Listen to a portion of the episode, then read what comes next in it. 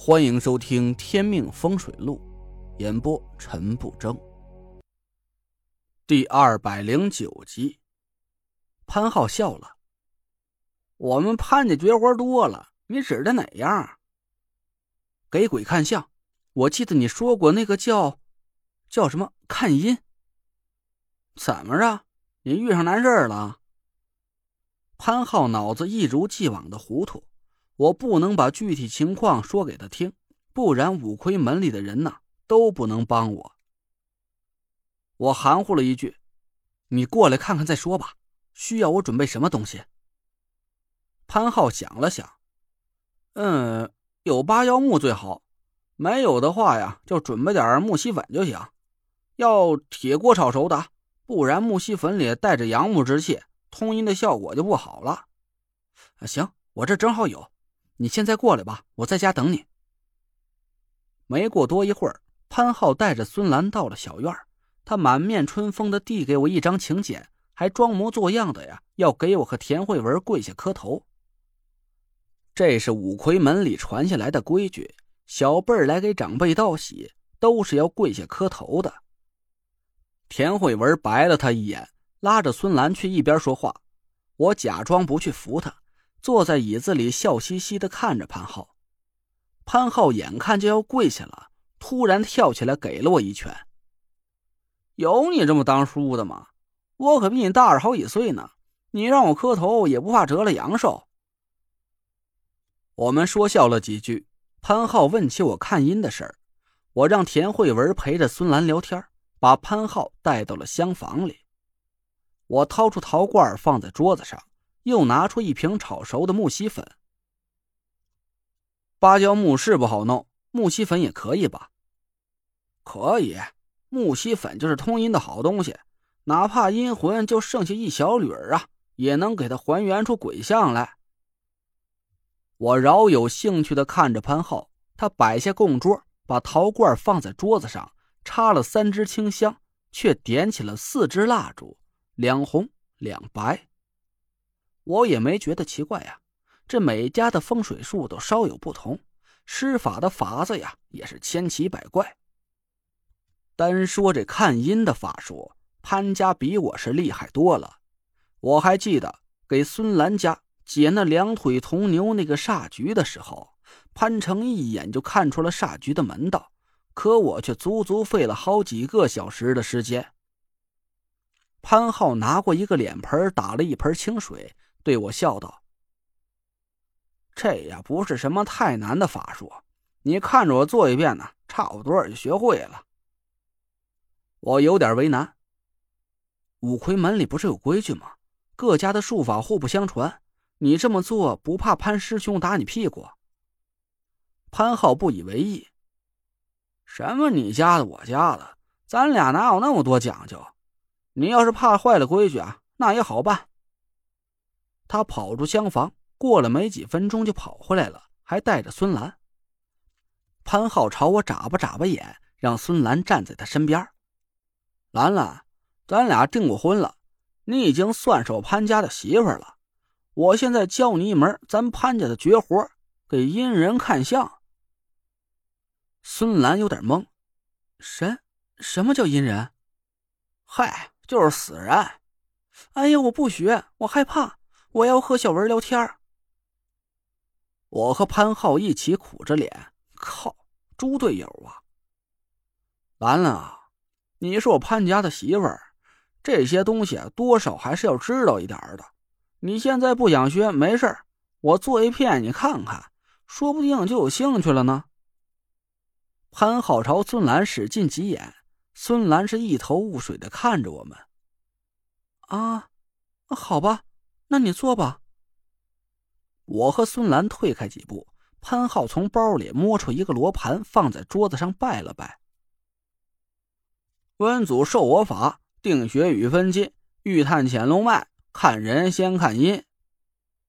那个罗盘应该是摸金一门的圣物，雕刻很精美，看起来不像是我平常用的那种粗糙的黄铜罗盘。潘浩嘴里念完。拿起一张黄纸，在烛火上点着，一挥手丢到半空。他顺手拿过脸盆，燃烧着的黄纸飘飘悠悠的落下来，正好落在了脸盆里。呲啦一声，脸盆里的水一下子把火头啊给打灭了。不过这潘浩的时间和手法掌握的是刚刚好，黄纸掉到脸盆里的时候，正好烧完了。一张完整的纸灰飘在水上，我暗暗赞叹了一声。别看潘浩平时吊儿郎当不干正事儿，但他到底是中州五魁的嫡传弟子，这手基本功是真扎实。纸灰慢慢的化在清水里，水变得黑乎乎的。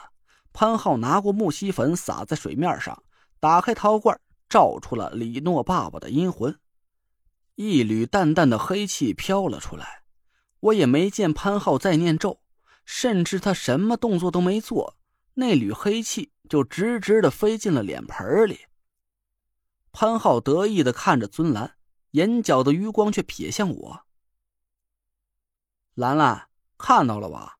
木犀粉有吸阴引魂的作用。现在阴魂已经进到了水里，我们就可以利用水的阴气来还原出清晰的鬼像了。孙兰瞪着眼看着他：“你在说什么？什么阴魂？”潘浩翻了翻白眼没理他。我差点笑出声来。潘浩都没给孙兰开阴眼，他根本就看不见阴气的存在，更别说是什么阴魂了。他教孙兰看阴只是个幌子，其实是为了教我。我很配合潘浩，朝孙兰摆了摆手：“别说话，你悄悄看着就行。”哦。孙兰倒是听话。乖乖的闭上了嘴，静静的坐着。我往脸盆边上凑了过去，木犀粉慢慢融化在水里。神奇的是，化掉的木犀粉并没有消失不见，和纸灰混合到了一起，变成了淡淡的黑色，正在慢慢的聚成一张脸。一个淡淡的虚影在水里显现出来，慢慢的是越来越清楚。过了没一会儿。就聚成了一张鬼脸的样子。鬼脸朝着我们，有鼻子有眼的，看得很清楚。鬼脸在水里一荡一荡的，我心想啊，幸亏孙兰是看不见，不然他非得吓得当场哭了不可。我暗暗朝潘浩翘了个大拇指，这门法术啊，还真是神奇。我在宁敏家费了半天劲，才让李诺的爸爸锯出一点形状。没想到潘浩就用了这么简单几个动作，就让他清清楚楚的显了形。潘浩还在装模作样的对孙兰说着话：“兰兰，你记住了，看阳人之相和看阴人之相啊，不是一回事儿。阳人看阴气，阴人要看阳气。”要是活人脸上出现阴气，咱就可以根据阴气的走向去判断这个人生了什么病，会在什么时间死。而看阴人的面相，他的手指在水面上轻轻一划，指尖上一股阳气渗入水里，那张鬼脸在水里荡了几下，一下子就显现出几条纵横交错的红光。我惊讶的看着水里的鬼脸。潘浩指了指脸盆看阴人的面相，就要根据鬼脸上的阳气来判断了。他命棺里的阳气从戌午而断，说明这个人死的时间是两天之前，大概是中午十二点四十五分，阳寿五十一岁。他是被一股强大的鬼气瞬间吞噬了阳体，只不过杀死他那个鬼呀，没附在他身上。只是一股气息，就让他瞬间嗝屁了。孙兰吓得都快哭出声来了，她紧紧的缩着身子，躲在墙角。潘子，你别说了，我我害怕。潘浩用眼神安慰着孙兰，我有点内疚。为了让我学会看阴，孙兰可是遭了罪了。我凝神看向脸盆里那张脸。鬼脸的眼皮上的一道阳气呀，让我微微愣了一下。这里是田宅宫。您刚刚听到的是《天命风水录》，我是主播陈不争。订阅专辑不迷路，麻烦您哎再给我个关注。